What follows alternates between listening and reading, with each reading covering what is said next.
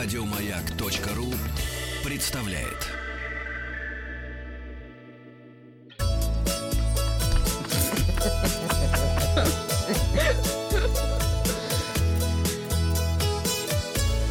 Роза ветров. Культурное наследие России давайте будем изучать прямо сейчас. Челябинская область. Начну с родных мест. Челябинская область хочет привлечь туристов. В основном из Китая и Японии. С помощью чего? С помощью мытья золота. Не мытьем, так катанием возьмет Челябинская Все-таки про покатать камушки у нас сегодня случилось. Вот такие золотые камушки. То есть они приезжают прямо намывать песок, и мы предоставляю такую услугу. Китайские туроператоры давно интересуются Южным Уралом. Для них рыбалка, прогулка по заповедному лесу, а еще и мытье золота, которое в рамках туристического аттракциона практикуют в одном из районов Челябинской области. Такая же экзотика, как для нас съездить на Красное море. А я в Индии мыла слона, но это только звучит хорошо. А по факту это ужасно. Ты на него взгромоздя Так, сидишь ну, в красивом платье, в цветочном таком ожерелье с А он? кудряшками. А он, стоит хоботом? из грязной такой грязноватой реки, значит, засасывает воду вот этим своим шлангом, простите, хоботом по-русски. И со стороны это красиво, а по факту ты сидишь, и тебе в лицо, вот знаешь, как будто семь ведер воды. вот Струя. так вот этой грязной, холодной из реки. А снизу все кричат «Три его, три, там щеточка мой». И, я- и- и когда я получил третий раз, я вот так вот вдохнула, сказала «Спасибо, мне достаточно». Он говорит «Нет-нет, у вас еще 15 минут, девушка, сидите». Я говорю «Снимите меня с этого». Это тебе Слона. Раджа За- предложил помыть слона.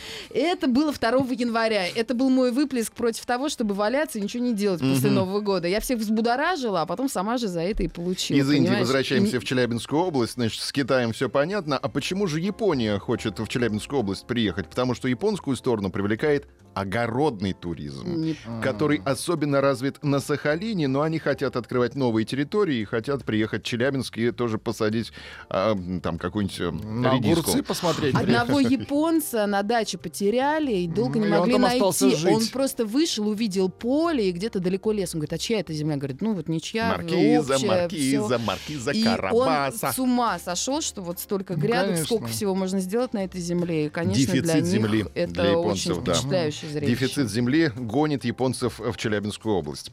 А Победа, наш любимый дискаунтер, нацелилась на Подгорицу. Росавиация разрешила авиакомпании «Победа» осуществлять регулярные рейсы из Москвы в столицу Черногории 7 раз в неделю. Такое предложение будет востребовано среди значительной части россиян, которые владеют недвижимостью в стране Черногории. Вы владеете, Катя? Только великим и могучим. Мгм. И с собой. Тоже иногда. нет, да, Владик? Да, Нет. гектара нет черногорского. Нет, у Ага. нас только один с гектаром, да, за- приземлился. Но столи- столица... А, не то он вдвоем приземлился, еще с прической. она С отдельно. шиньоном. Отдельным Отдельно местом. шиньон. Не- Мне кажется, а как его вообще пустили вот через паспорт? э, Неизвестно. Вопросы зададим позже. Конкурировать наш лоукостер «Победа» будет в первую очередь с национальным перевозчиком Montenegro Airlines. На туристический же рынок планы перевозчика на полеты в Подгорицу практически не повлияют, так как столица Черногории находится не на море. И смысла лететь в Подгорицу туристам при наличии большого количества предложений в Тивот нет, комментирует ситуацию эксперты. Кстати, сама «Победа» уже летает непосредственно на курорт Тивот дважды в неделю. Кроме того, на этой неделе Росавиация одобрила допуски в Тивот авиакомпании «Ямал». Авиакомпания планирует выполнять рейсы с частотой 7 раз в неделю из Москвы и 4 раза из Санкт-Петербурга. Следующая корреспонденция. Тур-маршрут на первую разведочную скважину Уренгойского месторождения разработали на Ямале. Турмаршрут получил название «Тропой первопроходцев» Вот оно. и рассказывает об истории освоения крупного газового месторождения России. Идея заключается в погружении туристов в атмосферу начала освоения нефтяных и газовых месторождений Ямала, в том числе разведочной скважины Р-2 1966 года. Это уникальная сверхглубокая скважина, недра разведали на глубину более 7 километров. Да, в путешествие отправляются на вахтовки. Автомобиль такой грузовой. В 70-е годы это был основной транспорт в этих широтах. Недалеко и до ядра. вам А они погружаются в эту скважину или смотрят Нет, э, их там оставляют низко голову наклоня? В один конец. Конечно, нет. К ядру. Тур.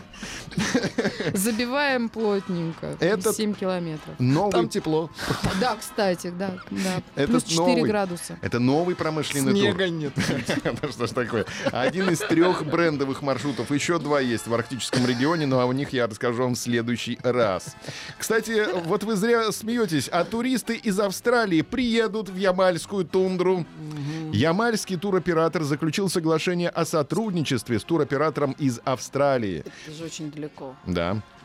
Уже этим летом в стойбище оленеводов приедут три группы зарубежных путешественников.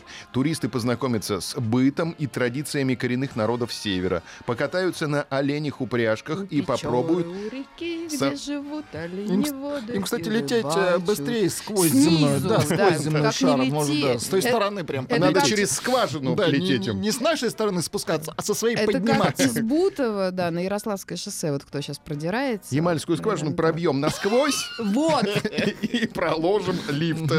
И, кстати, попробуют австралийцы самостоятельно установить чум. Одновременно планируется продвигать и другие перспективные туры. Например, крайняя восточная точка Европы.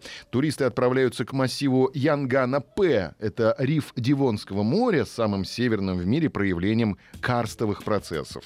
За 2017 год турпоток на Ямал составил более 140 тысяч путешественников. Арктический регион посетили около 4 тысяч иностранцев из 25 стран. И последняя корреспонденция. Россияне оказались самыми пунктуальными туристами среди жителей Европы. Давайте посмотрим про себя цифры. Стали известны результаты опроса предпочтений пассажиров, которые провела авиакомпания British Airways. Россияне оказались одними из самых пунктуальных. 65% опрошенных прибывают в аэропорт еще до открытия стойки регистрации. Это самые высокие показатели среди жителей Европы. Больше половины россиян, 53%, привыкли сразу подходить к выходу на посадку, как только он объявлен. Практически половина пассажиров из России привыкла следить не только за своими документами, но и за документами всех, кто летит вместе с ними. 48%.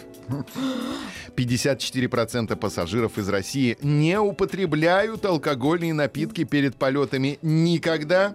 20% употребляют алкоголь только перед вечерними рейсами.